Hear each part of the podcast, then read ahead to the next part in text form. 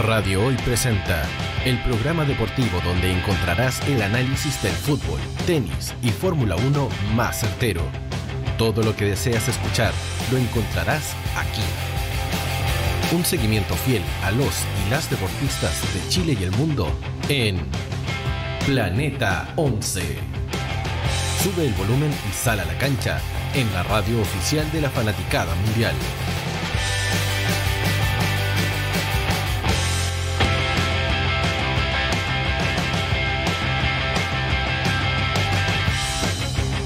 Tal? ¿Cómo están? Sean todas y todos muy bienvenidos a este nuevo capítulo de Planeta 11, el número 49 ya, eh, en este año de, de vida de este programa, ya de vuelta, ya estuve dos programas fuera lamentablemente por temas musicales, pero ya estamos ya de regreso para, para asumir la conducción de este programa. Agradecerles también a Cristian Diván, a, a, a Coti y a, y a, Tamara, quienes estuvieron en los días, eh, en las semanas anteriores. Eh, saludar a toda la gente que ya está en sintonía con nosotros a través del www.radio.cl, canal 194 de Zapping TV y también a través de twitch.tv slash Planeta 11 para que eh, puedas vernos y no te pierdas también nada, nada, de ningún programa y cualquier información que nosotros estemos dando en vivo al aire. Invitada estuvo la semana pasada también con, con el equipo, ya panelista, ya estable, ya estamos ahí en, en, en, tratativa. Vamos a ver qué podemos hacer para adelante. Carolina Cayo, ¿cómo estáis, Caro? Bienvenida. Hola Diego, a la gente que se suma a la transmisión también saludarla. Bien, contenta eh, con harto fútbol este fin de semana, bueno, toda esta semana, todo este mes, ha sido de Mucho. alta competencia nacional, internacional, todas las competencias alrededor del mundo, así que contenta y más tranquila con los resultados de nuestra roja femenina y también contenta de poder comentarlo aquí junto a ustedes, agradecida de la invitación segunda semana consecutiva. Muy bien, Sí, la verdad es que julio se ha transformado como el mes del fútbol femenino de este 2022 y falta todavía porque tenemos eh, mundiales, eh, categorías juveniles donde va a estar Chile también, así que eh, se viene eh, FUTFEM para, para harto rato. ¿Te parece si comenzamos rápidamente porque tenemos mucho que conversar sobre lo que ocurrió este fin de semana en el ascenso porque si bien se están jugando torneos internacionales, acá la primera B y también el campeonato formativo se está eh, disputando con eh, resultados bastante interesantes que están moviendo también un poco eh, lo que es eh, la tabla de posiciones. Recordemos que el ascenso tiene, se está dividido en cuatro grupos, los cuales tienen distintas fechas. Algunos están jugando cuarta fecha, sexta fecha, séptima fecha, pero en su mayoría la zona centro-norte, la centro-sur y la sur van en la fecha número 7 y en la zona centro-norte Ganaron los visitantes. San Luis venció a Unión La Calera 1-0, Santiago Wanderers 2-0 a Unión San Felipe, Unión Española eh, 2-1 a Deportes eh, Recoleta. Sobre esto, y se sabe ya tu, tu fanatismo por eh, Santiago Wanderers, ¿qué te ha parecido la campaña de las decanas en este campeonato? Buena, eh, en términos generales buena, si bien en este momento estamos en el segundo lugar de la tabla, entiendo, por eh, que tenemos un partido menos, que no se disputó la primera fecha por la lluvia, etcétera, eh, ha sido en general buena, excepto por una derrota ahí en calidad de visita contra Unión Española, que fue bastante inesperada, que eran las rivales del grupo y que creo que había que ganarlo que nos quitaron el invicto también, el invicto, eh, pero bueno, queda el partido de vuelta, jugar de local, así que ahí eh, creo que se puede dar vuelta. Para el caso de Santiago Wanderers, que deberían ser también una de las favoritas, dada que son de los equipos con más trayectoria dentro de toda la categoría, es una rama que se formó el año 2008, que ha participado de todas las competencias del fútbol, eh, tuvo un tercer lugar por ahí, varios pasos a semifinales, entonces eh, siempre fue protagonista y debería volver cuanto antes a la división de honor del fútbol femenino, que descendió el 2021 por primera vez en su historia. Así que venía con ese bagaje, a diferencia de otros. Y claramente eh, es una de las favoritas de, per se por el hecho de ser las que descendieron en el último año. Entonces también se genera como esa, ese favoritismo de tácito eh, por ser quienes dejaron la categoría la temporada pasada, como también lo, lo hace en la zona centro-sur eh, Cobresal, que goleó 7-0 a Melipilla. Eh, la autora de Win eh, venció en calidad visitante a Barnechea por 2-1 y Curicó Unido venció por 4-1 a Deportes Santa Cruz. Mientras que en la zona sur, Rangers igualó 2 a 2 ante Magallanes y Deportes Valdivia cayó 4-2 ante Deportes Temuco, otra de las llamadas favoritas por el hecho de haber descendido la temporada eh, pasada. En la zona norte no hubo fútbol, sin embargo ya se acabó la primera rueda, eh, son cuatro equipos solamente, con el invicto de Coquimbo Unido, de la mano de una gran Natsumi Millones que la hace toda, tanto en el formativo, se quedaron afuera el formativo, me voy para, para, el primer equipo y, la hace igual, así que es una tremendísima jugadora Em, y, que Coquimbo, además el año pasado también hizo un buen campeonato de ascenso, se quedó ahí en la semifinal, terminó subiendo Guachipato y O'Higgins, pero es un equipo que se conocía, que viene bien cohesionado y lo está demostrando este año también. Sí, de hecho, em, recuerdo que Carol Artiles, que había jugado en, Palestino, llegó a Coquimbo para reforzar este año a, las Piratas para poder eh, optar a esta este ascenso, este ansiado ascenso. Recordemos que la ganadora de cada grupo va a, pasar a, esta, estos playoffs de semifinales para eh, elegir a las dos que van a ascender a la próxima temporada eh, a la primera división. En el grupo Centro Norte, la Unión tiene 17 puntos. Santiago Wanderers 13 unidades, eh, con un partido menos, al, igual que Unión La Calera, ese es el duelo que se tiene que disputar, todavía no tiene fecha. San Luis tiene 10 puntos, 7 partidos jugados, Recoleta, Deportes Recoleta 4, San Felipe 3 en la zona centro-sur, Cobresal invicta, 29 goles a favor, solo uno en contra. Increíble lo que está haciendo el conjunto de Puente Alto, porque recordemos que Cobresal juega en Puente Alto. 15 puntos, eh, Curicó 12, Lautaro de Win 10, Barnechea 6, Deportes Milipía 4 y Deportes Santa Cruz 0. Y la zona sur 13 para Deportes Temuco, quienes son eh, las líderes. Rangers tiene 10 unidades, eh, Deportes Valdivia 5, Newblense 4 y Magallanes 2. Bastante raro lo de Magallanes, ¿ah? porque el Magallanes en el formativo eh, llegó hasta la instancia de cuartos de final y acá es colista. Un poco rara la, figura, ¿no?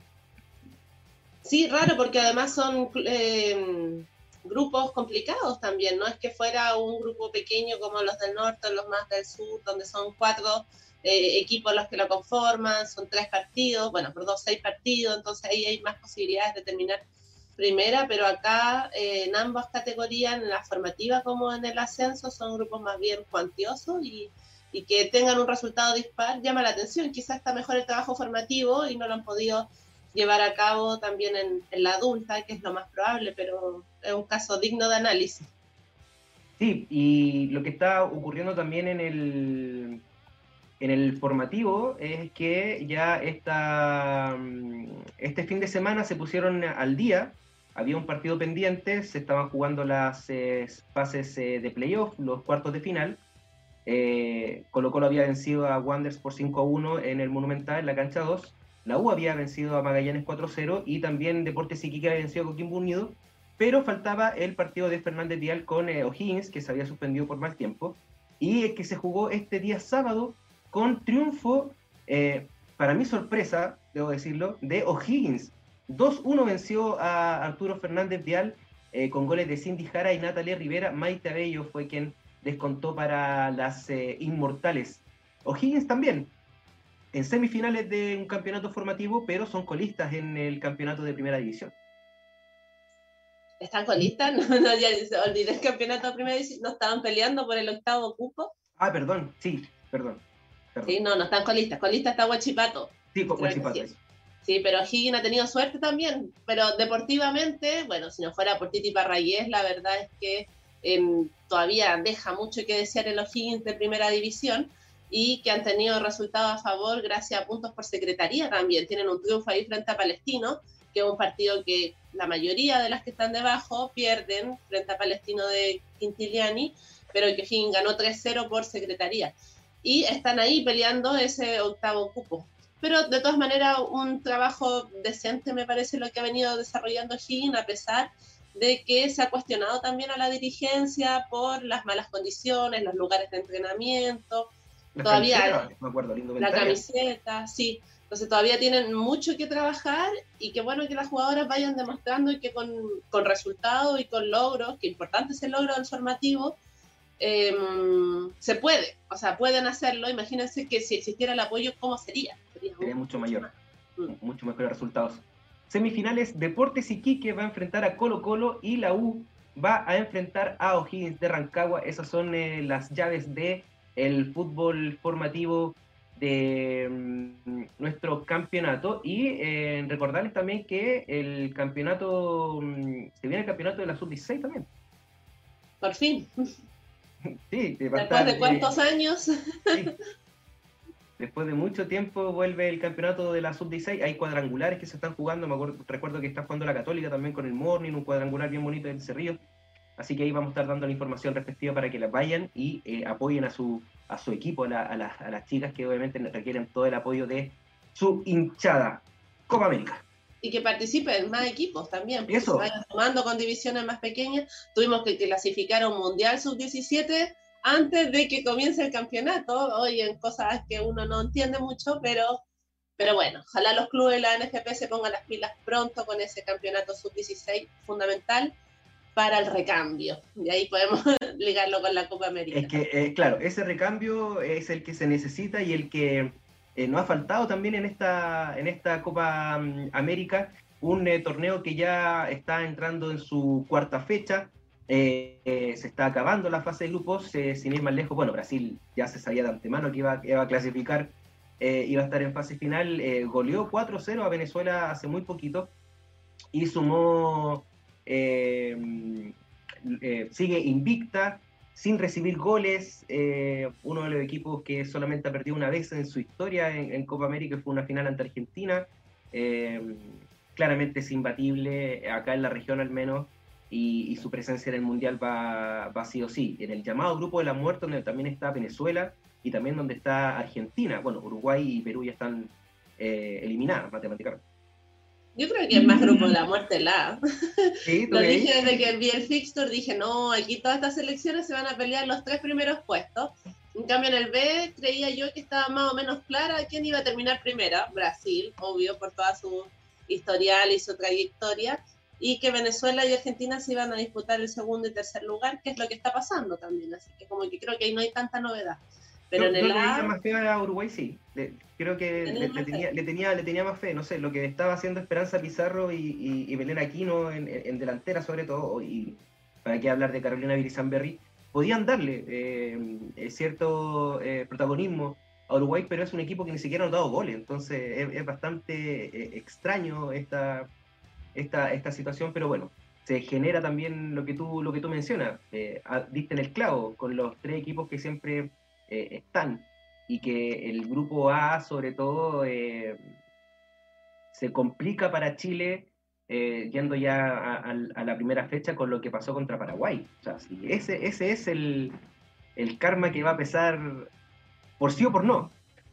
y pesaba también por fixture. Yo encontraba varias cosas negativas del fixture. Lo primero era el grupo, no quedar en el mismo grupo que Brasil y que lo más probable era que termináramos segunda y que termináramos enfrentando en semi a este Brasil que es imbatible, o sea, y los resultados así, así lo han demostrado, sin su figura histórica, que no decía antes, no, está Marta, ¿cierto? Está Formiga, etcétera. Hoy día viene una camada de nuevas jugadoras y la están rompiendo totalmente. Hoy se notó ahí un poco más dubitativo, iban ganando solo 1-0 en el primer tiempo, hasta el minuto 50 más o menos, pero el desgaste físico de las rivales termina pasando la cuenta con equipos que son muy defensivos como estos, como fue Venezuela hoy día, y en dos, tres jugadas te hacen dos, tres goles como si nada. Bueno, conocemos cómo es la cultura futbolística de Brasil, así que quien salga segunda del grupo, prepárese. Y, sabes qué, eh, haciendo ya como un análisis un poco global, creo que obviamente el problema de, estar en el grupo eh, contrario a Brasil es que obviamente te lo va a topar en semifinal en el caso de ser segunda. Y lo otro, creo que afectó un poco que Chile haya comenzado la Copa em, con fecha libre. No, hubo un corte, no hubo un corte y también eh, hubo mucho descanso porque yo vi por lo menos, eh, estamos yendo muy para atrás, estamos haciendo un análisis anterior al partido de Bolivia, eh, que, Chile contra, contra Paraguay entró muy relajada, eh, muy distinta, no con la presión de eh, tener que sacar un resultado pensando que en la primera fecha Paraguay había perdido con Colombia de una manera rotunda, fue un 4-2. y tal vez pudo haber sido que en esos 15 minutos fatales te, te anotan dos goles y, lamentablemente Chile después le, cuesta mucho. Siempre le ha costado anotar goles. Y imagínate con un 2-0 en contra. Sí, de todas maneras, Paraguay salió con, con otra actitud eh, a ganar, sí o sí, se jugaban. Todas todo sus posibilidades de pasar a la siguiente fase eran en ese partido contra Chile, ya habían recibido el balde de agua fría, que si bien eh, fue un 4-2. Yo siento que en momentos del partido igual Paraguay le hizo la pelea a Colombia, no, si bien Colombia fue superior, tuvo mayor dominación del balón, mayor llegada, su grandes figuras, era el debut en calidad de local, tenían un montón de plus a favor, creo que igual Paraguay logró complicarla y sobre todo en el empate a uno, cuando iban empatando a uno, iba ganando 1-0 Colombia, después empataron a uno, ahí se vieron bastante complicadas. Después en el segundo tiempo, el tercer gol colombiano, el de, eh, perdón, el cuarto gol que ya dio más tranquilidad, llegó cerca al final del partido. sí. sí, cuando faltaban 10 minutos al menos. Creo que Colombia tampoco es tan, tiene muchas figuras, pero tampoco es tan imbatible. Mira, eh, lo que... bueno, y Chile llegó relajado, pues llegó a un ritmo lento, cansino, medio afectado, no sé si por la altura, por el COVID, salieron como a tantear ahí con un equipo medio improvisado también. Para mí fue como un partido preparatorio, no fue un partido de Chile de Copa América. Y lamentablemente él que está eh, penando a esta altura, bueno, ayer nosotros en la interna lo conversamos y decíamos, mira, Chile si con esta goleada hubiese estado celebrando una, una posible clasificación ya. Eh, y, estaría, no sé, el miércoles disputando para ver quién ganaba, quién ganaba el grupo. Lamentablemente estamos en una situación completamente eh, distinta, eh, muy opuesta a lo que a la, expectativa, y que em, va a pasar esto de que existen muchas posibilidades, hay un abanico gigante que, bueno, más, adelante cuando, cuando llegue Magda la vamos a analizar, em, de, que, de que Chile pueda clasificar, sí, pero en cualquiera de, de las distintas posiciones y cada puesto es un premio distinto porque son cinco cupos, pero son tres directos. Y no, y hay una posibilidad matemática de salir cuartas también. Claro. Ni siquiera es como que ya estemos asegurados 100% de tener uno de los tres primeros puestos. Así que, y el tercer lugar, la verdad es que a mí me causa muchas dudas. Porque mucho hay que ir a pelearlo. Mucho miedo. Sí, no, no solo porque no hay el repechaje directo, sino que hay que ir a pelearlo con Venezuela o Argentina, que es complicado. Con ambas selecciones ya nos nos disputamos partidos amistosos en la previa con resultados adversos contra Venezuela, contra Argentina ahí más bien positivos, pero igual ha ido cambiando ha ido cambiando la selección desde esos partidos hasta ahora y la selección argentina también ha ido agarrando más confianza. Y em, después viene ese mini campeonato que inventó la FIFA para resolver todos estos repechajes en donde hay cupos desde la UEFA, con CACA, de África, de todos lados. Entonces, es un mini mundial. Es un, mini mundial, que sería entretenido también poder disputarlo, pero, yo le tengo bastante respeto. sufrido. Oye, ¿y, te gusta este cambio de formato? Porque eh, recordemos que el, las Copa América anteriores era, si bien se pasaban dos de cada grupo, al final era, una, era un todos contra todos. No existían estas llaves de semifinales y, y finales, que es como el llamado mata-mata Em, ¿te, gusta este, este nuevo formato o te hubieses quedado con el anterior para haber tenido, no sé, más opciones tal vez? Sí, con el anterior. Quizás soy más tradicional. Este me tiene con la cabeza y la ansiedad mal.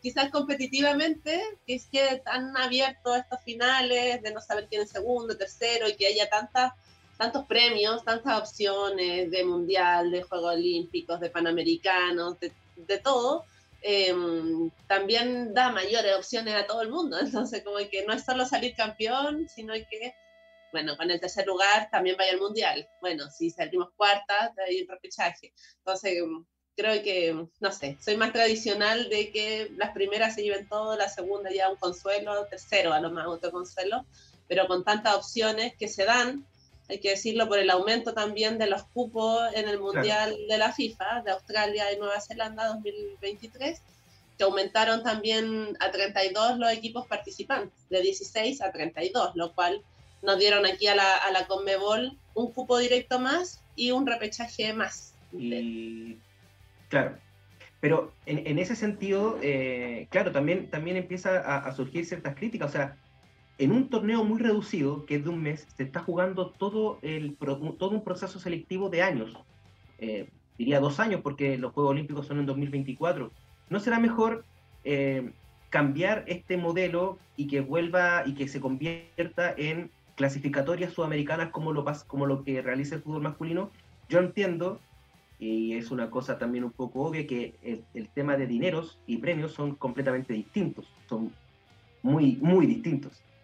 Entonces, eh, si es que existieran eh, patrocinios, auspicios, sería mejor jugar un, campeonato así de 18 fechas, donde los eh, equipos se juegan un, un, todos contra todos, como lo hacen en, el masculino, y que los cinco mejores vayan al, vayan al mundial, las tres, las tres obviamente directo, las otras dos al repechaje.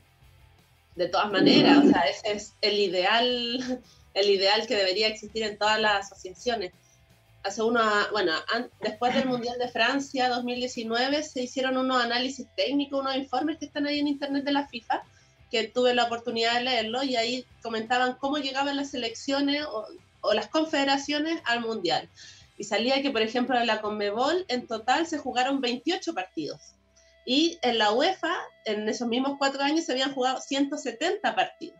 Entonces, imagínate la distancia cuatro veces más se juega en Europa partidos oficiales, competitivos, por competencia, que lo que se hace en Sudamérica. Entonces, pues llegamos al Mundial, obviamente las brechas deportivas son tremendas porque ellas tienen mucho más bagaje internacional que lo hacen nuestras selecciones que tienen todo reducido en una sola Copa América. Por mí que fuera todo campeonato distinto, hasta la clasificación a los Juegos Olímpicos, hasta los Panamericanos, todo fuera distinto pero podríamos partir haciendo Copa América y clasificatoria de forma aparte, me parece que es lo mínimo.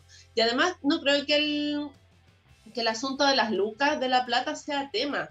¿Por qué? Porque en la FIFA existe un proyecto de eh, desarrollo de fútbol femenino que se viene desarrollando de antes del 2018, creo que es, de antes del 2019, que destina cierta cantidad de dinero directamente a las confederaciones y las confederaciones destinan esos dinero a las federaciones nacionales. El punto es que ahí nosotros no tenemos idea de cómo se dónde se gastan esas lucas, si es que efectivamente van al fútbol femenino o se gastan en otras. Entonces, quizá el tema de los premios, pero eso también se puede negociar. Yo no creo que las jugadoras digan, no, no quiero jugar eliminatorias porque los premios son bajos. Porque no, en el fútbol femenino no creo que se dé ese, esa discusión, que es una discusión más de privilegios de los premios, creo yo, que, que de organizar la competencia. Para organizar las competencias, los viajes, los traslados, si hay dinero y desde la FIFA, no siquiera tienen que desembolsar las federaciones. Y ahí, y ahí pasa también un tema ya más atrás, que hay que el tema de la separación de la federación con, con la propia NFP, porque los dineros es como un bypass, que va por la federación y es como, o la plata, y se va a la NFP, y, quién sabe dónde, y al final destinan en, siempre en las sociedades anónimas deportivas que piden préstamos y, y al final que no sé si se devuelven, la verdad, eh, francamente, pero en sí, en sí eh, me parece que sería bastante interesante eh, hacer esa, ese análisis para poder las selecciones, las selecciones lleguen mejor preparadas, porque al final las fechas FIFA se juegan entre los mismos países de Sudamérica y se juegan dos veces. El mismo hecho de este año, Chile jugó dos veces con Argentina, dos veces con Ecuador, dos veces con Venezuela. Entonces finalmente se puede hacer, se podría hacer. Claro, se podrían aprovechar mejor con competencias oficiales. Y bueno, el tema de la separación de la federación y de la NFP es algo urgente. Ya se ha dicho, llevamos años pidiéndolo. Sebastián Moreno ingresó el proyecto de reforma de estatutos, armó una comisión y esa comisión todavía no presenta los estatutos desde el 2018, creo que fue también 2018-2019, y todavía no presenta los resultados, o sea, ¿cuánto tiempo? ¿Qué dirán los estatutos de la NFP? ¿De cuánto tiempo dura una comisión? Ahora se metió el gobierno, ahí también hay una intervención de la ministra en el Congreso señalando que iban a, tiene un nombre jurídico también, pero a solicitar que se reformen estos estatutos y que pueda haber una separación definitiva, porque en realidad la NFP vela por sus propios intereses, los intereses de los presidentes de su consejo de presidentes, que son los presidentes de las sociedades anónimas deportivas, que por definición buscan el lucro a través del fútbol, si no, no serían sociedades de privado. Y la federación, por otra parte, tiene un rol más público, de fomento y de desarrollo de todos los fútbol. Entonces, tienen objetivos completamente distintos y no pueden estar unificadas en, un mismo, en una misma entidad. Hay, hay, un choque eh, claramente que, que contradice la, la, visión de uno y otro, eh, en el sentido de la federación y también de la, de la asociación. Vamos a una pausa comercial y a la vuelta sí que sí, vamos con el compacto de todo lo que pasó entre Chile y Bolivia, este 5-0 y análisis del partido con Carolina Cabello. Vamos a No te vayas. Volvemos después de una breve pausa comercial. Disfruta en la sintonía de la hora. Personaliza tus ideas con Estampados MG. Una excelente alternativa para estampados de poleras tazones, cojines, delantales y mucho más. Especializados en personalizar recuerdos para todos los fanáticos del fútbol y clubes de fans. Encuéntranos en Facebook y Twitter como arroba estampadosmg. Despachos a todo Chile. La mejor opción de precio y calidad la encuentras en Estampados MG.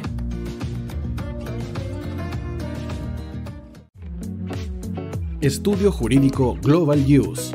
Abogados especialistas en derecho de familia, civil y laboral. Las deudas te agobian. Global Use te ofrece diferentes mecanismos jurídicos para tu defensa y tranquilidad. Para consultas y atención personalizada, escríbenos al mail contacto arroba o visita nuestra página web www.globaluse.cl y pide tu hora de atención sin costo. En Global Use, estamos al servicio de la gente.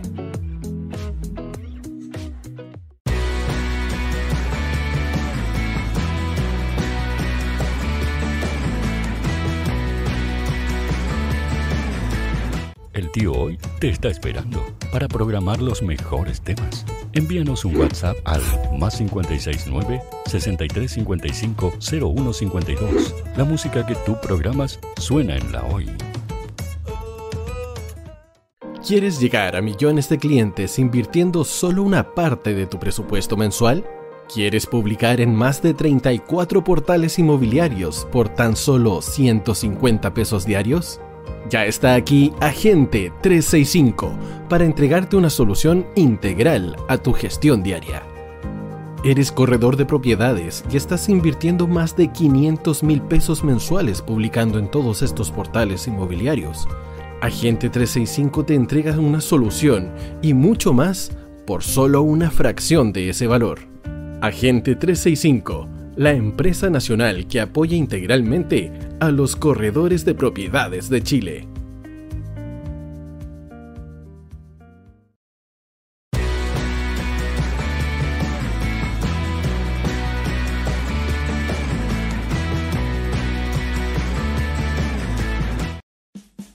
Vota en las diferentes categorías de nuestro ranking. Tú eliges los temazos de la semana en la hoy.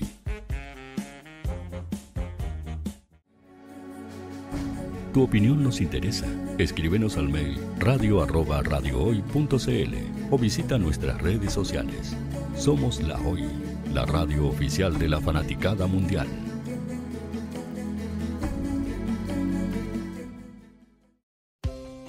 Tú que nos escuchas todos los días. ¿Sabes por qué somos la radio oficial de la fanaticada mundial? Si no lo sabes, sube el volumen. Hola tío, aquí Andrew de Argentina. Hola tío, hoy soy Deb. Saludos desde España. Radio Hoy es mi radio. Hola, mi nombre es Eric y los estoy escuchando desde La Habana, Cuba. Hola tío, hoy es un placer estar escuchando a Najo. Os mando un saludo desde Brasil, o como decimos por aquí, un abrazo muy fuerte. Hola tío, soy Ángela y soy de Puerto Rico. Hola tío, aquí una peruana desde Italia, en sintonía de la radio de la fanaticada mundial con Radio Hoy y el tío Hoy, por supuesto. Hola tío, hoy soy Alexa de México, tengo 8 años. Hola tío, ¿cómo estás? Te saluda Mónica Osuna desde Paraguay. Hello tío hoy. We're streaming from the United States and we thank you for doing this special stream. La radio hoy soy Laxane y los escucho desde Nicaragua. Hola tío, soy Majo de Bolivia. Hola Radio Hoy Chile, muchos saludos desde Honduras. Hola tío, te saluda Eric desde Ecuador. Hola, soy Mabel de Buenos Aires. Radio Hoy te escucha. Hola, buenas tardes. Saludos desde Venezuela. Hola Radio Hoy, les saluda Germayori Mancía desde Guatemala. Hola amigos de Radio Hoy. Tío Hoy, tío Hoy, tío Hoy. Para Chile, América y el mundo, Radio Hoy. La radio oficial de la fanaticada mundial. El área deportiva de la Hoy está todos los fines de semana reporteando, transmitiendo y llevándote la emoción del fútbol. Hoy Deportes, con el fútbol nacional e internacional, campeonato chileno, primera B y fútbol femenino.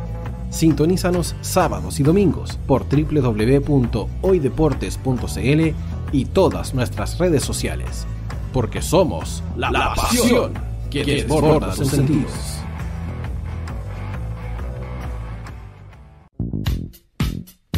¿Quieres que tu marca llegue a miles de personas? ¿Buscas hacer crecer tu negocio? Envíanos un mail a radio@radiohoy.cl y sé parte de nuestra parrilla programática. Únete al equipo de auspiciadores de la Hoy. Primera B y fútbol femenino. Sintonízanos sábados y domingos por www.hoydeportes.cl y todas nuestras redes sociales. Porque somos la, la pasión que desborda sentidos.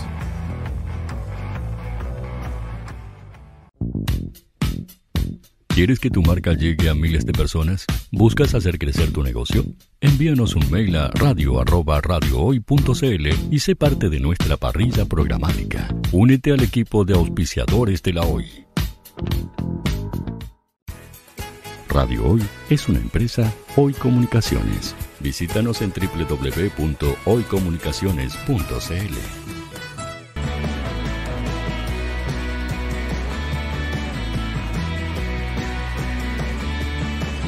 Para Chile, América y el mundo, Radio Hoy, la radio oficial de la fanaticada mundial.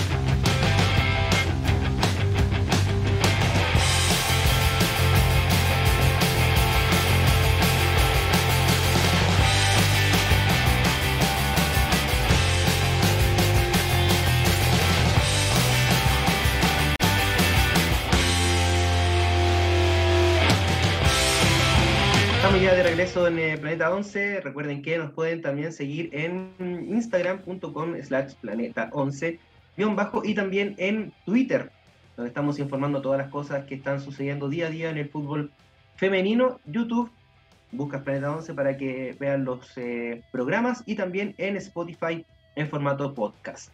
Estamos con eh, Carolina Cabello para hablar también de este Chile-Bolivia a ver si Miguel ahí nos tira el compacto de este, de este encuentro, de eh, esta goleada de, Chile que eh, estaba en el papel, hay que decirlo, eh, era el partido a marcar diferencia y se logró.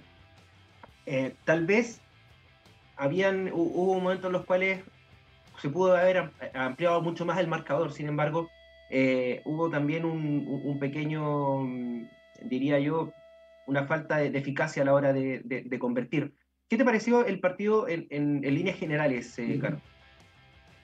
Buen partido de Chile, por fin el Chile que queríamos ver, eh, con sus líneas adelantadas, con este 4-3-3 que tanto le gusta al Letelier, pero no eh, posicionado de forma defensiva, que es donde se ven la mayor parte de sus falencias, sino que hacia adelante, hacia el ataque, con estas líneas adelantadas, con el equipo más corto, ¿cierto? De hecho, la última línea que estaba Nayadet con Camila Sáez se posicionaban prácticamente en la mitad del campo de juego, todo Chile ofensivo y mostró sus mayores talentos.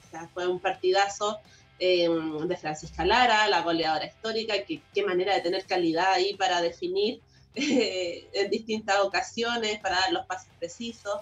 También buen partido de Yesenia López, destacadísimo que haya rotado jugadora y que Valentina Navarrete haya ido de titular y se mandó. Qué partidazo, yo no la sacaría de la titularidad eh, nunca más hasta que demuestre lo contrario. Y, bueno, en términos generales, muy superiores a Bolivia en lo físico, en lo técnico, eh, en lo táctico. Bueno, Bolivia es una liga prácticamente amateur, juegan muy pocos partidos, no hay una liga en realidad. Son claro, son competencias regionales.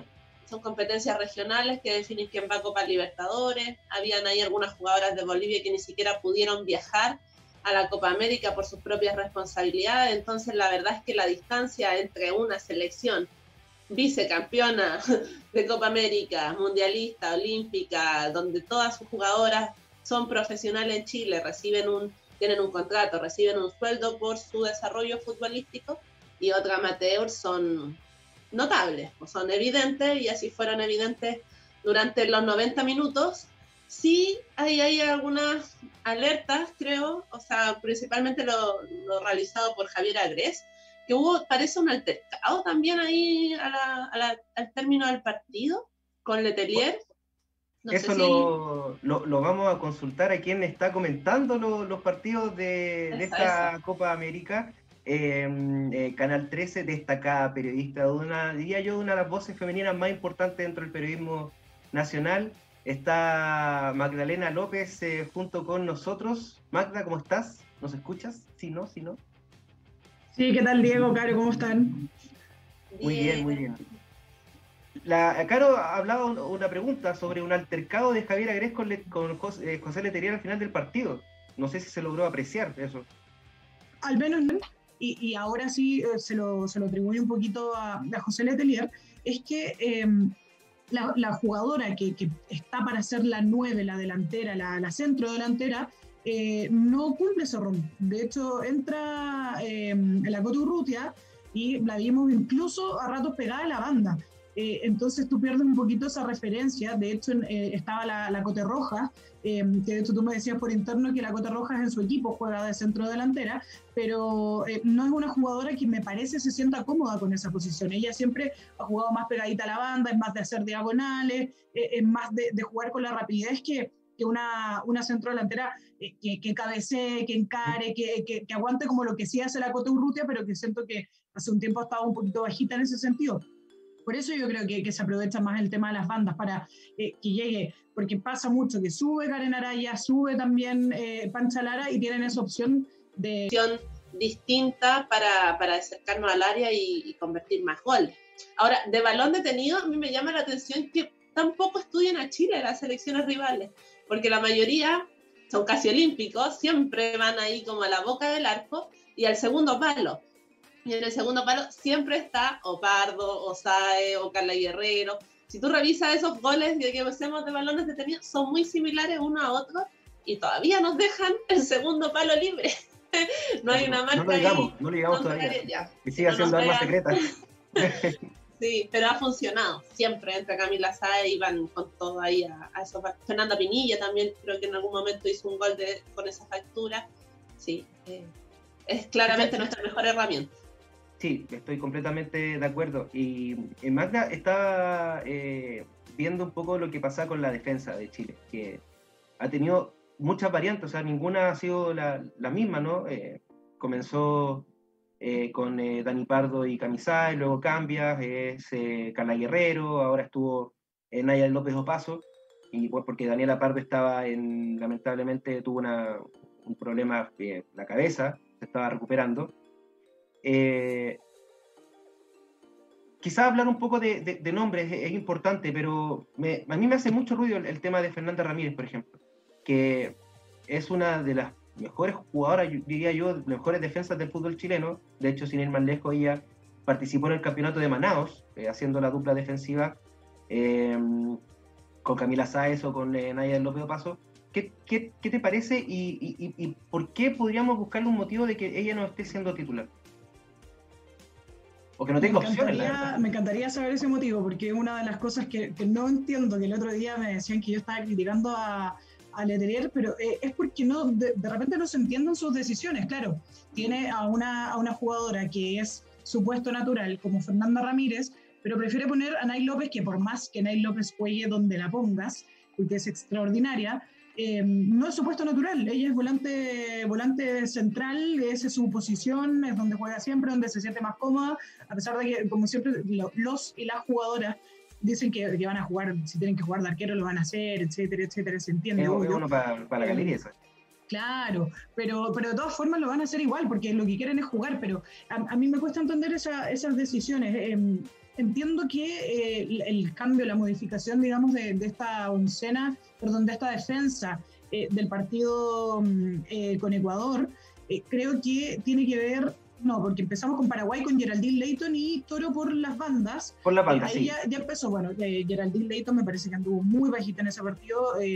tiene, lo, que pasa, lo que me pasa con ella particularmente es el tema de la rapidez que está bien, no, no pasan mucho mitad de cancha, ninguna de las dos, la, la Javi Toro tampoco es mucho de, proyectarse, pero le cuesta mucho más la vuelta eh, a Leighton, a pesar de que en el último partido también le costó un poquito a, a Rosario Balmaceda. De hecho, hay una jugada bien, bien peligrosa ahí con, con, Bolivia que se genera justamente una, una vuelta que no alcanza a hacer eh, Rosario Balmaceda. Y de las centrales, eh, que no, no, hubiese estado Carla Guerrero, era netamente para darle descanso y pensar en, en Colombia.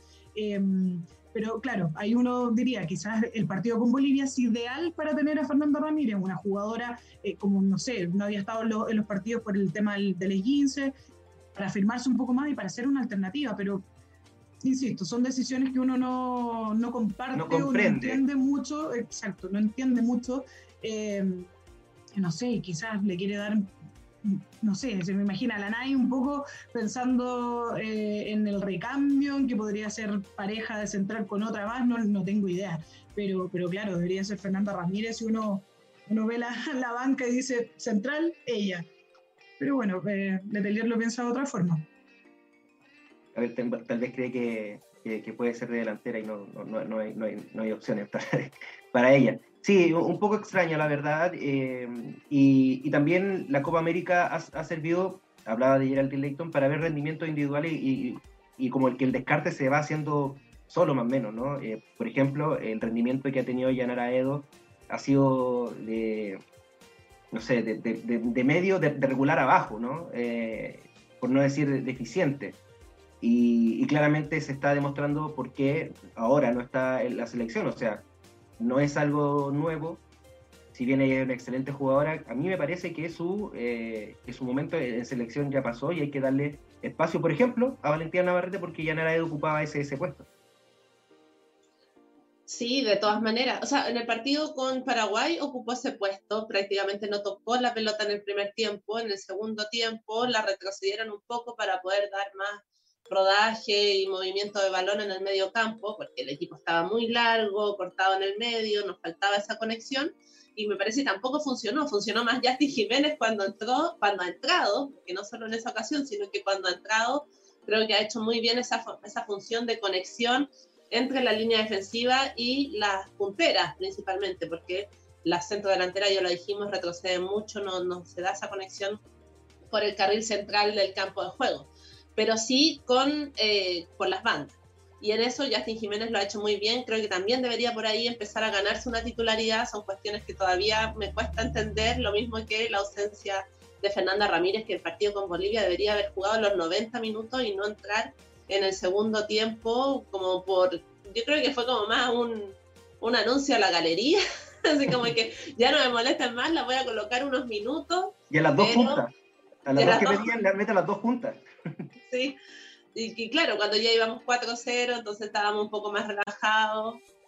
No sé, quizás la falta de experiencia, dirá él. él. Él es quien las ve entrenar y sabrá también por qué toma esas decisiones, pero la verdad es que desde afuera eh, no se entienden y no se entiende que Yanara Edo siguiera siendo titular, lo veníamos diciendo desde los partidos preparatorios, insistió con ella con Paraguay, insistió con ella con Ecuador, eh, pero bueno, ahora con Bolivia, espero que con Bolivia no haya sido solo un descanso, como sí creo también que fue Carla Guerrero. Espero que ahora para el partido con Colombia vuelva la titularidad Carla Guerrero no así Jan Araedo. ¿Y por qué? Por una cuestión de actitud.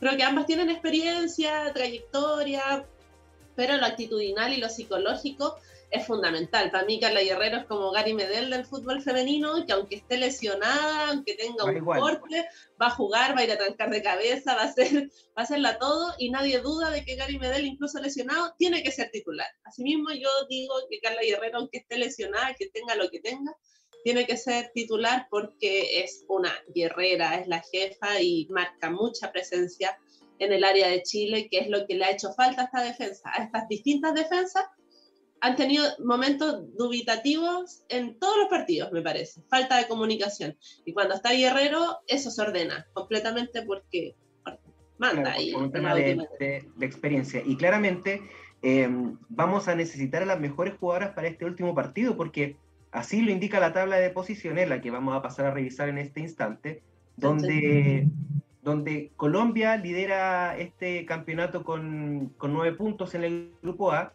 eh, segundo está Paraguay, y ahí también vamos a poder explicar por qué es segundo Paraguay y no Chile, a pesar de tener mejor diferencia. Seis unidades.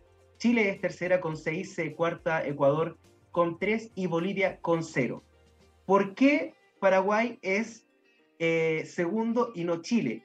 Porque el criterio de desempate es completamente distinto. El criterio de desempate es el resultado entre los equipos que tienen el mismo puntaje. Y en este, este caso, Paraguay le ganó a Chile 3-2 y por eso Paraguay es segundo y no Chile.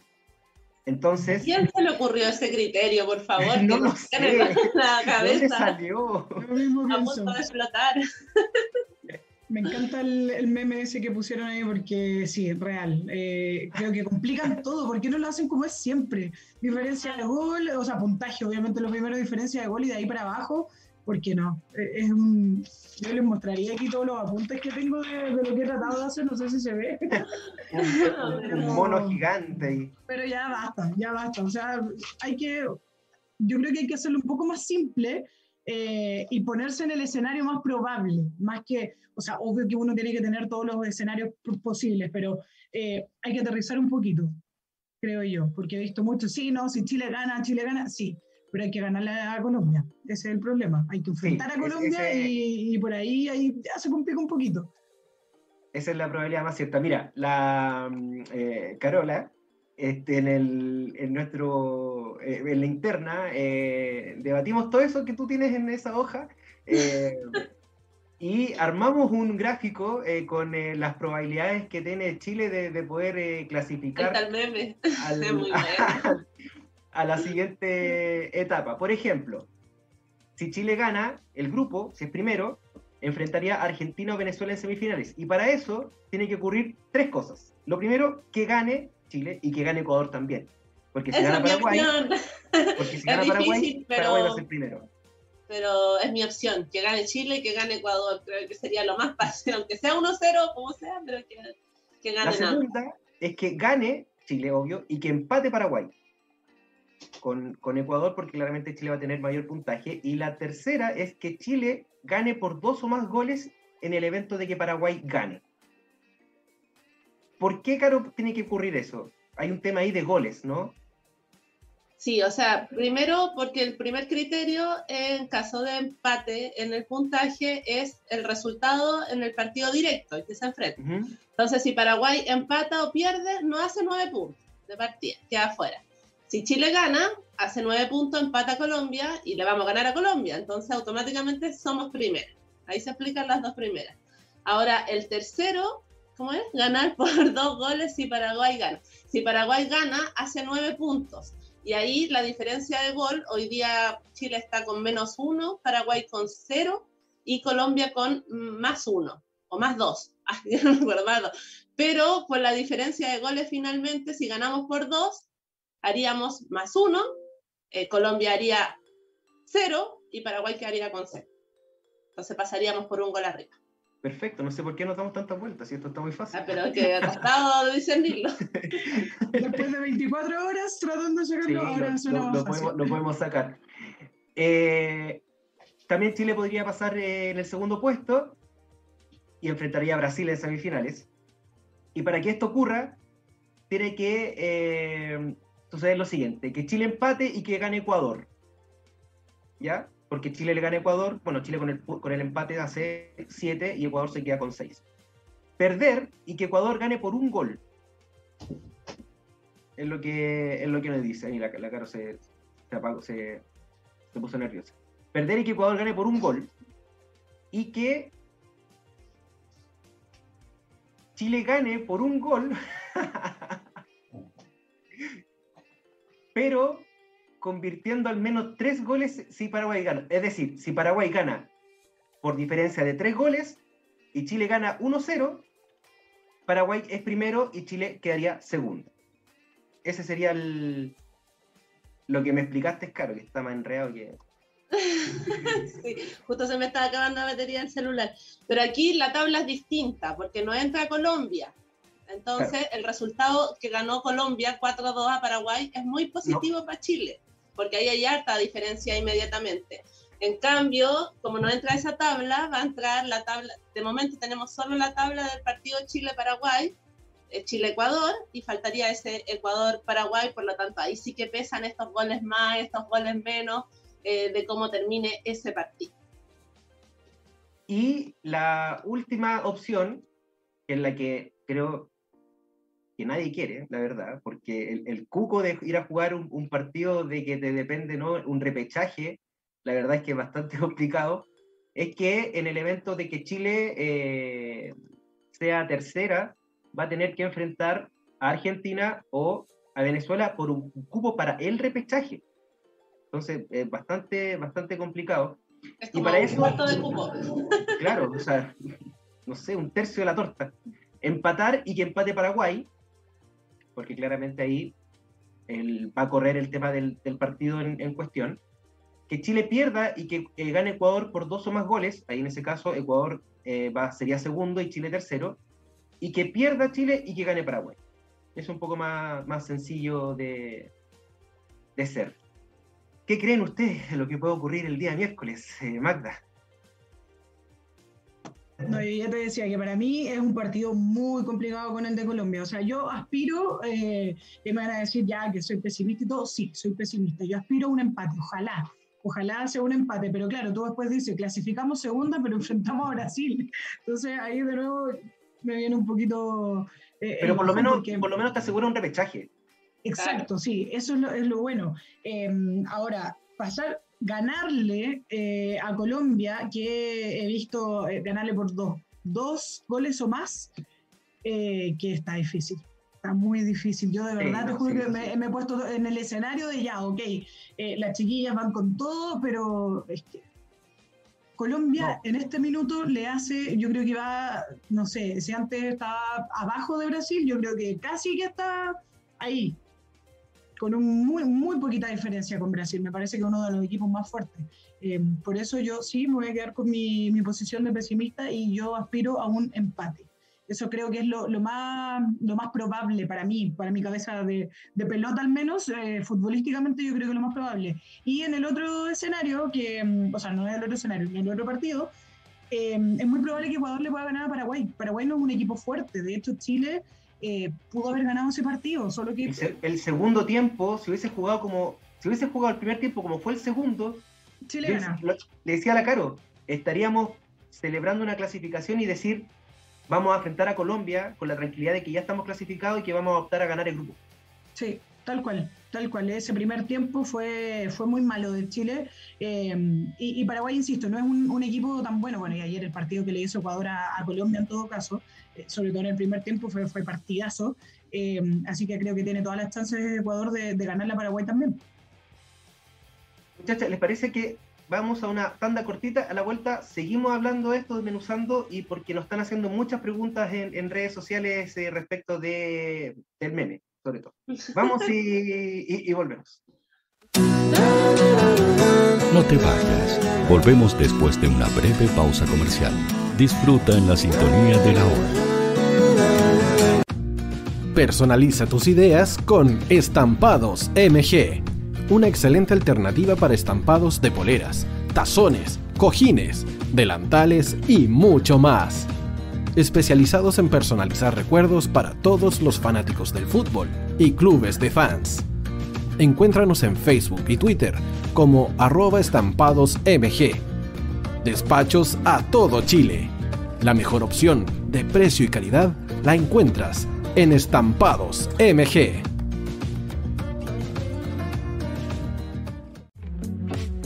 Estudio Jurídico Global Use. Abogados especialistas en derecho de familia, civil y laboral. Las deudas te agobian. Global Use te ofrece diferentes mecanismos jurídicos para tu defensa y tranquilidad. Para consultas y atención personalizada, escríbenos al mail contacto arroba globaluse.cl o visita nuestra página web www.globaluse.cl y pide tu hora de atención sin costo. En Global Use, estamos al servicio de la gente.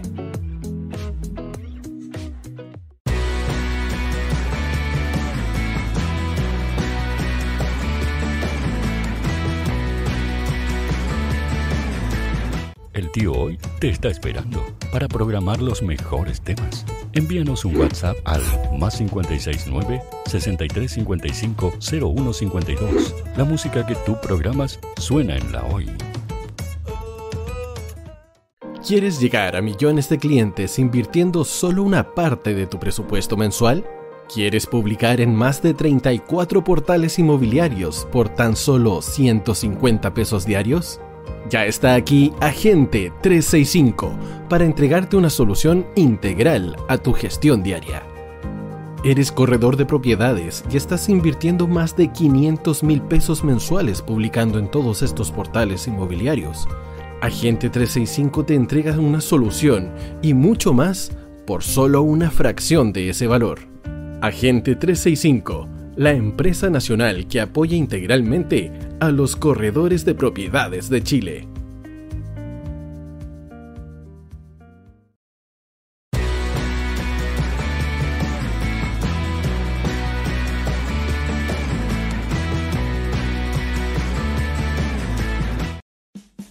Vota en las diferentes categorías de nuestro ranking. Tú eliges los temazos de la semana en la hoy.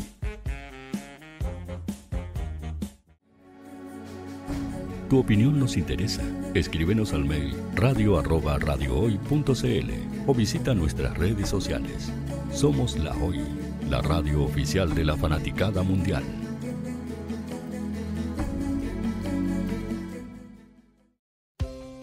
Tú, que nos escuchas todos los días, ¿sabes por qué somos la radio oficial de la fanaticada mundial?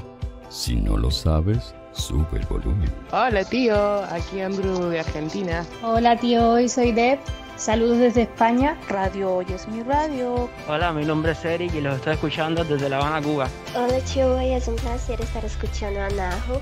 Os mando un saludo desde Brasil, o como decimos por aquí, un abrazo muy fuerte. Chao, chao. Hola tío, soy Yángela y soy de Puerto Rico. Hola tío, aquí una peruana desde Italia, en sintonía de la radio de la fanaticada mundial con Radio Hoy y el tío Hoy, por supuesto.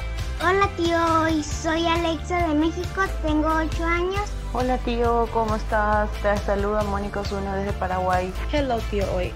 We're streaming from the United States and we thank you for doing this special stream. La radio hoy soy Laxane y los escucho desde Nicaragua. Hola tío, soy Majo de Bolivia. Hola Radio Hoy Chile, muchos saludos desde Honduras. Hola tío, te saluda Eric desde Ecuador. Hola, soy Mabel de Buenos Aires. Radio Hoy te escucha. Hola, buenas tardes. Saludos desde Venezuela. Hola Radio Hoy, les saluda Germayori Mancía desde Guatemala. Hola amigos de Radio Hoy. Tío Hoy, tío Hoy, tío Hoy. Para Chile, América y el mundo, Radio Hoy, la radio oficial de la fanaticada mundial. Empresa Hoy Comunicaciones. Visítanos en www.hoycomunicaciones.cl.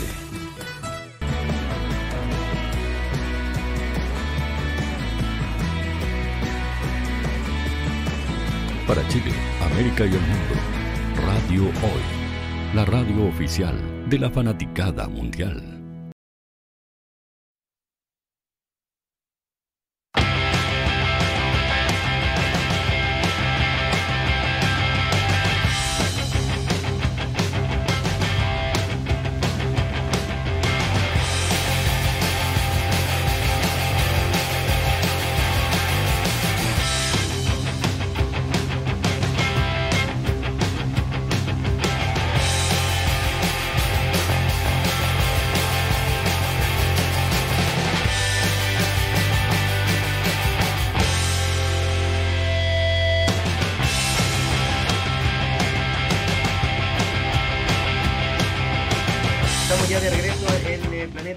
Planeta 11. Gracias a la gente que está en Twitter. Ahí, hola a todos. Y nuestro amigo Rick Rodri nos pregunta: si la fase de grupos terminara hoy, ¿cuáles serían los cruces? ¿Se sabe?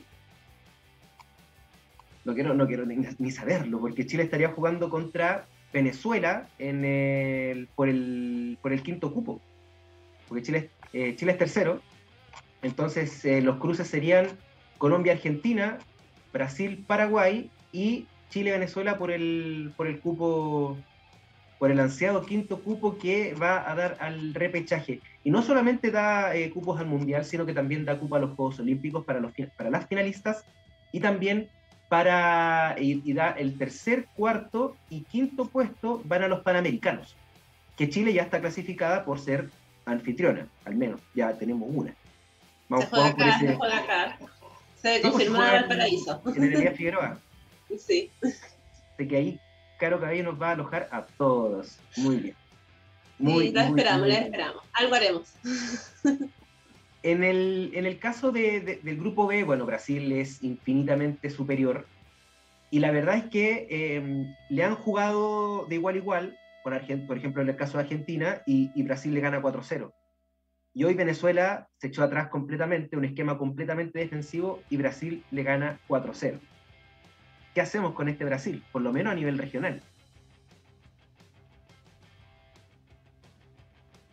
Ay, sí, no hay que hacer, digo, con Brasil. Eh, es lo que, lo que es. O sea, imagínate cuántos años llevan en la misma dinámica. Eh, y ahora, como les decía hace un ratito, el equipo que más se le está acercando me parece que es Colombia, pero aún así, eh, ojo con Argentina, ojo con Argentina que, que ha mejorado muchísimo también. Que ese partido que juega con Argentina-Brasil es súper engañoso igual, porque claro, pierden por goleada, pero le hizo un muy buen partido, me parece, Argentina-Brasil. Eh, pero yo creo que no hay nada mucho que hacer. O sea, si Chile tiene que jugar, clasifica segunda y tiene que jugar con Brasil, nos va a pasar todo eso. Tal cual. Tal cual. Yo echaría al equipo atrás nomás a los partidos. Un 11-0, 11-0-0. No, similar a los partidos del Mundial nomás, como enfrentamos a Suecia, como enfrentamos a Estados Unidos, terminamos 3-0, ¿no? no 11-0.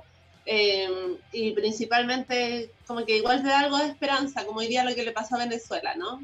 De aguantar el 1-0 hasta el minuto 50, pero ya en el segundo tiempo el desgaste físico, porque son tan rápidas y tan superiores físicamente, técnicamente, que, que te terminan igual agotando y pasando por encima de los segundos tiempos, en dos, tres toques te hacen un gol así como que transición ofensiva que ni la, cámara la alcanza, la alcanza a cubrir tan rápido que son porque están bailando, en definitiva. Entonces, muy difícil. Yo echaría al equipo atrás un 4-4-2 o incluso un 4-5-1. Dejo sola ahí a Jenny Acuña de delantera para que, o a Valentina la más rápida. La más, sí, la más rápida. Y pongo obviamente doble contención, algo que Letelier no hace nunca, pero la línea de cuatro, ahí dos contención en el medio para que de Viña, que es la más peligrosa, creo que está de goleadora ya de la Copa, no, no encare directamente con balón dominado a nuestra línea de fondo, a nuestra línea defensiva, que nos hace dudar todavía. Hablabas de, Argentina, Magda. Eh, que ha tenido claramente eh, un, crecimiento importantísimo respecto a lo que fue la última Copa, por ejemplo, que si bien llegó a las fases finales, no, eh, Chile lo, superó ampliamente, eh, con una Yamila Rodríguez que la anotó tres, creo yo que ese resultado de 5-0 sobre Uruguay fue bastante sorprendente. no sé qué te parece a ti el rendimiento de, de las dirigidas por Germán Portanova, pensando que está de regreso Estefanía Banini, que es obviamente el motor de, de Argentina y una de las mejores jugadoras del continente. A eso quería apuntar yo, a Estefanía Banini. El factor Estefanía Banini, qué crack que es y qué, qué importante es para la selección, porque cuando anda bien, el equipo se mueve solito. Se mueve solito y eso, eh, eso yo creo que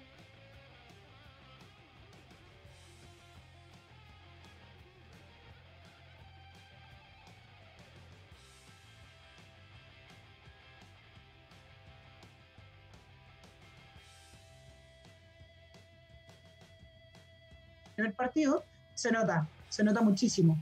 Y, siento que, que, bueno, cuando anda bien Estefanía Banini, eh, son resultados como, como, los que vimos. Recording eh, in progress. puntualizaba también el partido con, con, Brasil, porque claro, el resultado es engañoso, porque pierden 4-0.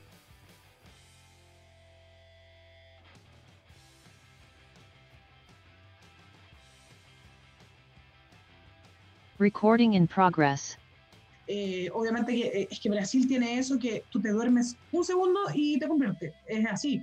Em, pelotas muy rápidas, ellas son muy rápidas y em, estas transiciones que hacen de tres toques y ya están arriba eh, es una, una increíble que yo creo que claro, pensando en un hipotético partido de Chile con Brasil, un poco lo que decía la Caro, o sea, tienes que poner mínimo un 4-4-2 y pensar siempre em, no sé, en ese caso, por ejemplo, yo pondría a la Fer Ramírez sí o sí. Fer Ramírez, eh, Carla Guerrero, eh, ahí, por ejemplo, no, diría todo en su puesto, principalmente. Ocuparía, la Nike, ¿cachai? Por ejemplo, de, de volante. De corte. Eh, claro, como corresponde. Eh, pero eso necesitáis, o sea, necesitáis tener a jugadoras porque aquí viene otra crítica, una pequeña crítica, porque siempre nos ganan las espaldas. Es increíble que los goles que generalmente nos hacen es porque nos ganan las espaldas. Eh, nuestras defensoras defienden muy mal cuando están de espaldas. Entonces, ese es otro tema que, que, tiene que trabajar, porque eso te lo hace Brasil y nos va, nos, va a hacer siete. Así. Sí, hay, un, hay una falta de, timing importante también en, en, esa, en esa zona. Y claro, pensando en un hipotético 11, eh, el que, no sé, podríamos eh, conciliar eh, acá los tres, es que sea Endler, bueno, Balmaceda, porque la verdad es que Leighton no, no, no, no, tiene la rapidez que tiene Balmaceda y se van a necesitar. Ahí yo tengo mi crítica, sí, que no podemos ir con tan pocas laterales, si son tan importantes en este esquema, no podéis ir solo con Toro, con Leighton y con Balmaceda, que además improvisaba en ese puesto, porque en el ni juega de puntera. Entonces, bueno, sabemos que la selección siempre Letelier la pone ahí, pero no es su puesto. Entonces tenéis que improvisar a Naya de López, tenéis que improvisar otras jugadoras que no es el puesto. ¿Cómo nos lleva a Fernanda Pinilla? ¿Cómo nos lleva a otras laterales que destaquen eh, jugando en el medio nacional? No entiendo esa conformación de la nómina.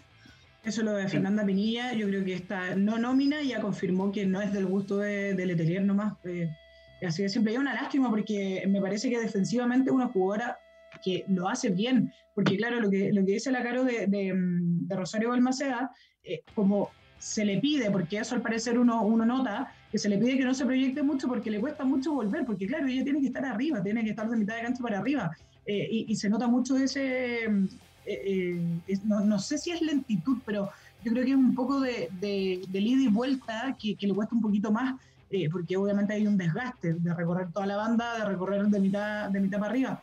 Eh, no sé qué otras jugadoras tenemos de proyección, por ejemplo, eh, pensando ya, porque hay que pensar en el recambio también. Lo que hablábamos de Yanara Edo hace un ratito responde también a un, tema de desgaste por años de, de, estar jugando y que obviamente ya hay jugadores que tienen 33, 34 años y que obviamente no, no, es lo mismo tampoco con, con, los, con, los, hombres, si se compara que los hombres pueden jugar hasta más edad, la preparación de, la, de las mujeres es mucho menor, entonces eh, tienden a, cortar un poquito más sus carreras. Yo creo que ahí hay que empezar también a ver esas posibilidades de jugadoras de laterales, sobre todo, que es lo que más carece esta selección. Yo habría llevado a Michelle Olivares, Acevedo. Está, está Michelle Olivares, está, bueno, es más chica, pero, pero tiene un nivel impresionante, como es Anaísi Fuente está Montserrat González también. Mm. Entonces, yo creo que hay, hay, hay jugadoras, lamentablemente, claro, son, están en un proceso todavía de formación, eh, pero, pero hay que Pero la Michi son muy buen sudamericano sub-20. Fue una de las más destacadas con Navarrete, entonces ahí. Eso sí. Que podría haber sido, sobre todo ante la falta, así evidente en la nómina, que son muy pocas defensas, casi nulas laterales y, y improvisar. El tema e, es que, claro, eh, eh, lamentablemente eh, Letelier llamaba a jugadoras que eran un poco como fuera de, no sé, de, de, su, de su confianza, jugadoras que no, estaban siendo nominadas anteriormente, pero tampoco las hacía jugar, o sea, llevó a, a Tiare Parragué a Argentina. ¿A qué? Fue a, a conocer Córdoba. Entonces, me, parece que no. La plantilla nomás. Tampoco, claro, o sea, es como, ah, la primera nominación, qué lindo, bonito, bla, bla, bla, portada titular, bla, bla, bla, sería. pero no la hace jugar tampoco. Entonces, de preparación diría que no fue mucho, sino que jugaron las mismas de siempre, desde los Juegos Olímpicos, que terminaron los Juegos Olímpicos, fueron amanados, jugaron las mismas. Ahí hubo un partido jugó contra India, creo que jugó mm, Isidoro Hernández, que anotó un gol. Eh, jugó Monserrat González, jugó Sonia Kip, creo, un, un, par de partidos, un, poco tiempo. Pero no más que eso. Entonces, eh, tampoco, eh, no sé si era el momento, independientemente de que uno pueda decir, falta esta, falta esta otra jugadora, pero el momento para probar ya fue. Y ahora obviamente iba a nominar a, las mismas porque perfectamente uno podría decir, ah, pucha, podría estar, no sé, Melissa Bustos, que es una jugadora que, igual rinde acá a nivel nacional. Pero Daniela no, alguna vez también la nominó, claro. otra lateral que puede jugar por ambas bandas. Pero no tenemos certeza de que ciertas jugadoras pueden funcionar a nivel selección. Y eso solamente se da a través del rodaje y la preparación, creo yo, para, para lo que viene. Porque claramente hay un, hay un, hay un proceso que ya está completamente agotado. Sea bueno o sea malo esta Copa América, está agotadísimo, para bien o, para mal. Em, Pero, por ejemplo, Navarrete había tenido minutos antes de estos partidos. Sí. Sí, jugó, contra, Venezuela. Jugó contra ah, Venezuela, por lo menos. Y no, contra Ecuador porque se están preparando para el sudamericano. Sí, pues parece, me acuerdo, contra Argentina tampoco jugó. No. Y antes no aparecía, no estaba nominada por eso, pero contra Venezuela sí, verdad lo mismo que, lo mismo que, que Mario Valencia. apareció solamente en este proceso ante, ante Venezuela. Y ahí, ahí, claro, ahí tenemos que empezar a ver nombre por nombre, quién sí y quién no, eh, porque claramente el arco está bastante cubierto, está bastante protegido, diría con hasta mucho más atrás. O sea, veo a Catalina Mellado y ya. Hay, por 15 años. sí, claramente. Está Nacha Bustos, que está en, en Fernández Vial también. Em, pero estábamos armando un poco la, defensa y obviamente no hay otra que sea Rosario Balmaceda quien pueda jugar en ese lado.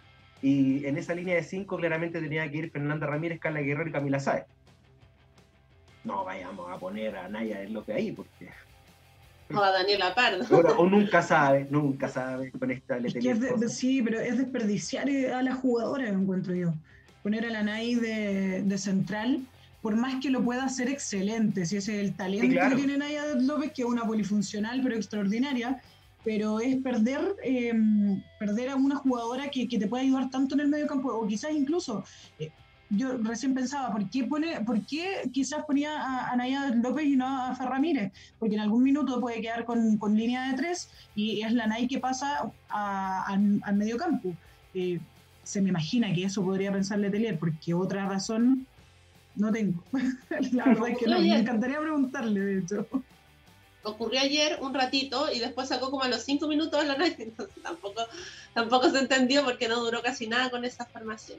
Ahora, Diego, la que dices tú va Camila Sáez del lateral izquierda, ¿no, Javier? No, no, no, estoy, estoy armando una línea de cinco, o sea, tres ah, centrales. Ah, ya. Tres centrales y, y, por la izquierda obviamente tiene que ir Javier Atoro, estaba, estaba con unas molestias, esperemos que, que se recupere, porque en el caso de que no esté, iría Francisca Lara. Mi pregunta es, ¿ha jugado Letelier alguna vez con línea de 5? Me parece que no. No, creo que no. No, creo que no. Ni, contra Brasil en Manaus. Igual yo siento que la línea de 5, eh, o sea, presentarse con una línea de 5 como lo que hizo ayer Bolivia, eh, es cuando no tienes capacidad defensiva o, es muy nula, como en el caso de Bolivia. Eh, siento que, que, lo que más esta línea de tres dinámica, no recuerdo cómo le llaman aquí los, los expertos, que, es una línea de tres mentirosa finalmente, porque claro, sí, porque la... con tres y retroceden dos después en solas laterales que se proyectan un poquito más. Yo creo que por ahí va más eh, en la línea de, lo que hace el Letelier que, que plantar a cinco y, tener a tres centrales de una, porque no... Funciona como, como carrilera, ¿no? En ese caso podría jugar Francisca Lara, porque es una jugadora que puede llegar a, al fondo.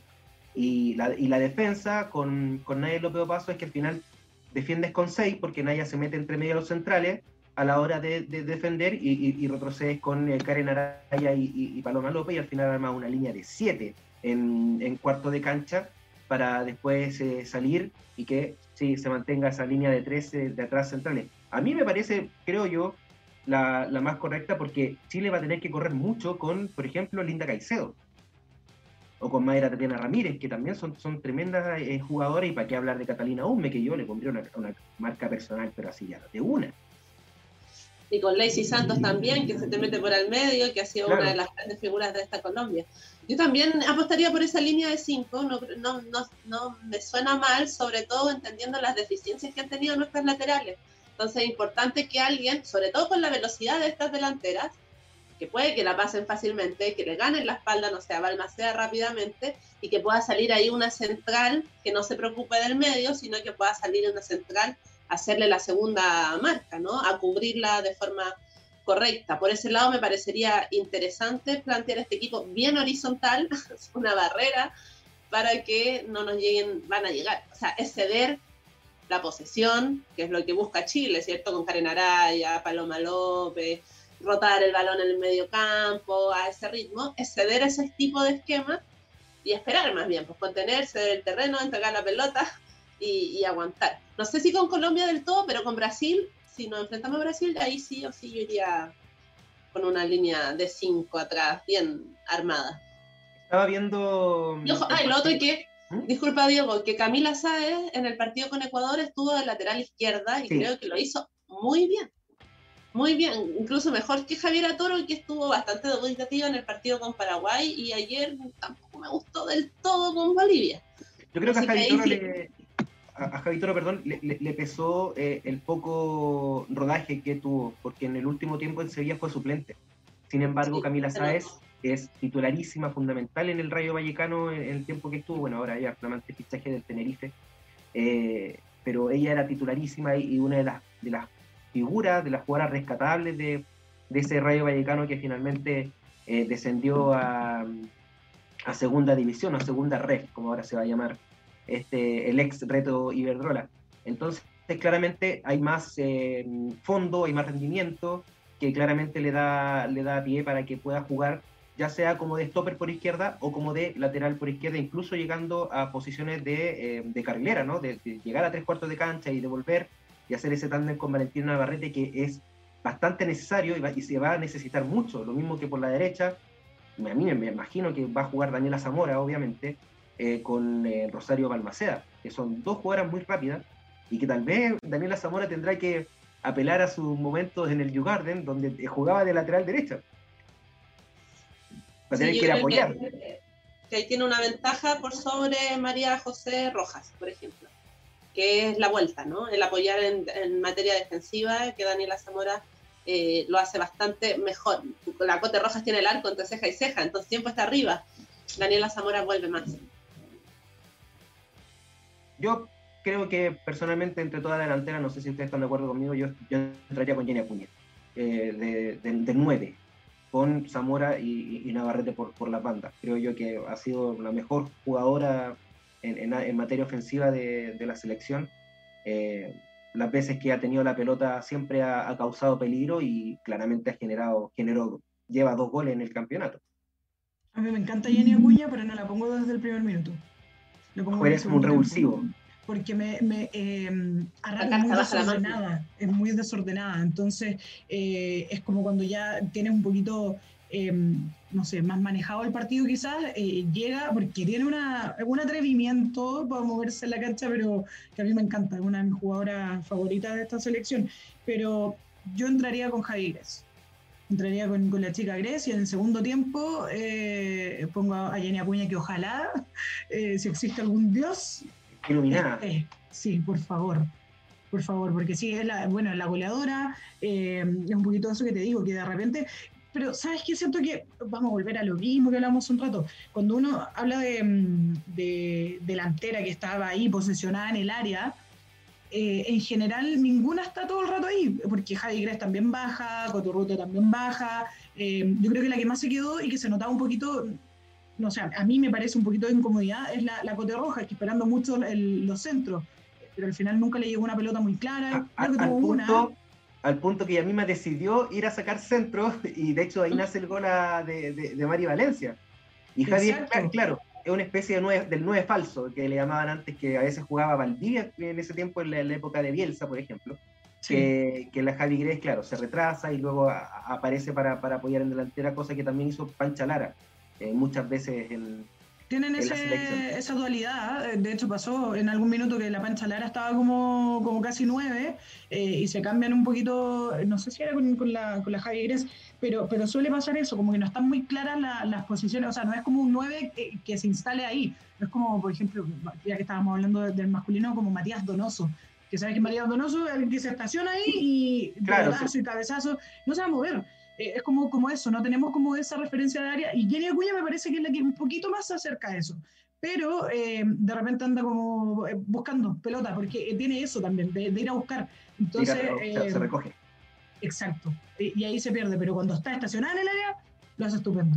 ¿Cómo esa, ese golazo que hizo que la baja de pecho después le da de primera? No sé. mis respetos, mi admiración para Jenny Acuña, que es una crack. Sí, eh, ahí no, no, hay nada que discutir el, talento que tiene eh, Jenny, Jenny Acuña. Eh, y, bueno, también va a ser importante el cansancio, ¿no? El, el, esfuerzo físico. Hablábamos en el primer bloque, y ya para ir cerrando un poco, de, mm, de que, lo, de que el, sorteo fue malo, en el sentido de que Chile tenga fecha libre la primera semana, entonces ya ha jugado partidos de corrido. Ahora para este partido que va a ser en Armenia tiene que viajar de Cali a, Armenia. Eh, una, me imagino que una condición climática completamente distinta. Eh, recién hoy día volvieron a hacer eh, entrenamientos de gimnasio. Entonces, a falta de dos días, me imagino que ya mañana hay fútbol y, luego, y luego descansar. Entonces, muy pocos días y claramente pueden pasar la cuenta contra una Colombia que tuvo libre la última fecha entonces llega más descansada este partido, perdón, la penúltima fecha, entonces igual llega con un poco de descanso. Y cambiar de ciudad también, o sea, ahora nos vamos a Armenia desde Cali, Armenia tiene más altura, mayor humedad también, hay que aclimatarse, hay, hay factores geográficos que creo que también van a ir influyendo, el tema del COVID, que también dejó algunas consecuencias respiratorias en la capacidad de oxigenar de las futbolistas, eh, y no sabemos cómo estará Jenny Acuña respecto después, si es que va a estar disponible para este partido y cómo estará su capacidad física también.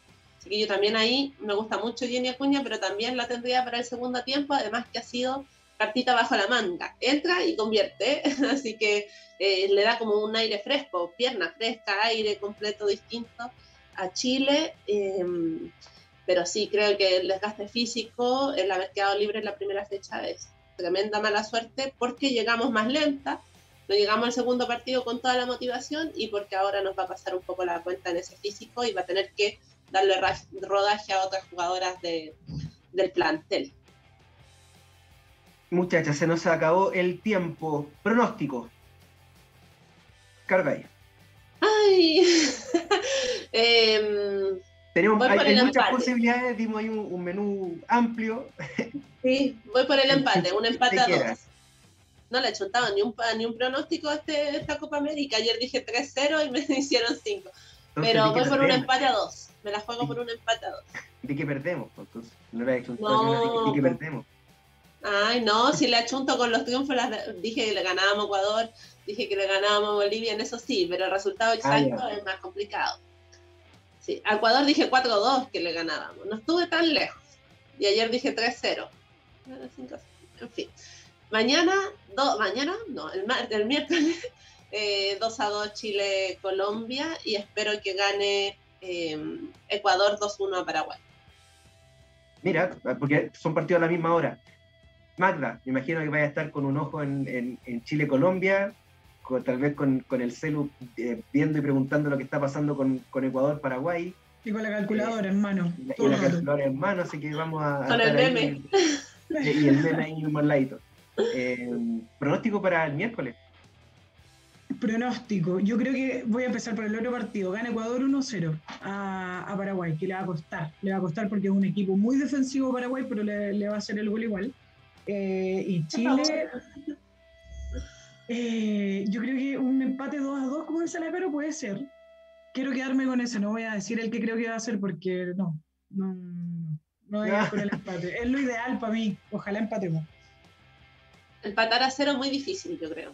No, imposible. Y, ambos resultados van a ser ajustados. Por algo está la tabla Sé que estamos terminando, Diego, perdón, pero la formación que presentó Ecuador, o, sea, eh, Colombia frente a Ecuador, y, Y yo creo que más que poner cinco eh, defensoras, eh, hay que poner una, un medio eh, con jugadoras de marca. Y ahí sí, porque hay que cortarlas ahí. esperar que vaya Linda. Y Linda Caicedo, ojalá, no sé, ponerle una, una marca de tres, que vayan tres a marcarla, porque ella es la que distribuye para todo el equipo y es una locura. Una locura lo que es Linda Caicedo. Va por la banda Rosario Balmaceda. que vuelva Dani Zamora a defender. Linda Caicedo te aparece por la banda, te aparece por el medio, te aparece por el otro lado, es una locura. Es increíble. Y Lacey Santos también por el medio, es que es la que distribuye todo, qué cantidad de balones de pase acertados que da. Yo también, iría más que con la línea, la línea 5 para Brasil, pero con Colombia iría con, con un 4-4-2, como dije antes, con dos contenciones, y ahí pondría a la Naya y a Pardo. Yo sé que no, no, no es muy querida este último tiempo, pero cuando juega de todo campista creo que tiene otra función, no tanta responsabilidad y lo hace bien. Y con dos arriba más que a jugármela por las punteras que no van a llegar nunca al arco, con dos nomás delanteras netas y ahí pondría a la Coturrutia por su experiencia y a Valentina Navarro. Por la yo me, la voy a jugar, yo me la voy a jugar con un empate a uno, que fue el, fue el, último resultado de la Copa América 2018 en fase de grupo. Ahí hizo un gol Catausme y Camila Sáez. Sí, yo me la voy a jugar con un 1 a 1 y que el otro partido, nada, lo que sea y que siga para Chile para que pueda pasar por lo menos segundo, si eso es, porque el tercero dio un miedo terrible, terrible. Así que, mm, bueno. Que sea lo que Dios quiera. Eso, que sea lo que Dios quiera. Te queremos dar las gracias, Caro. Muchas gracias por estar nuevamente junto con, con nosotros.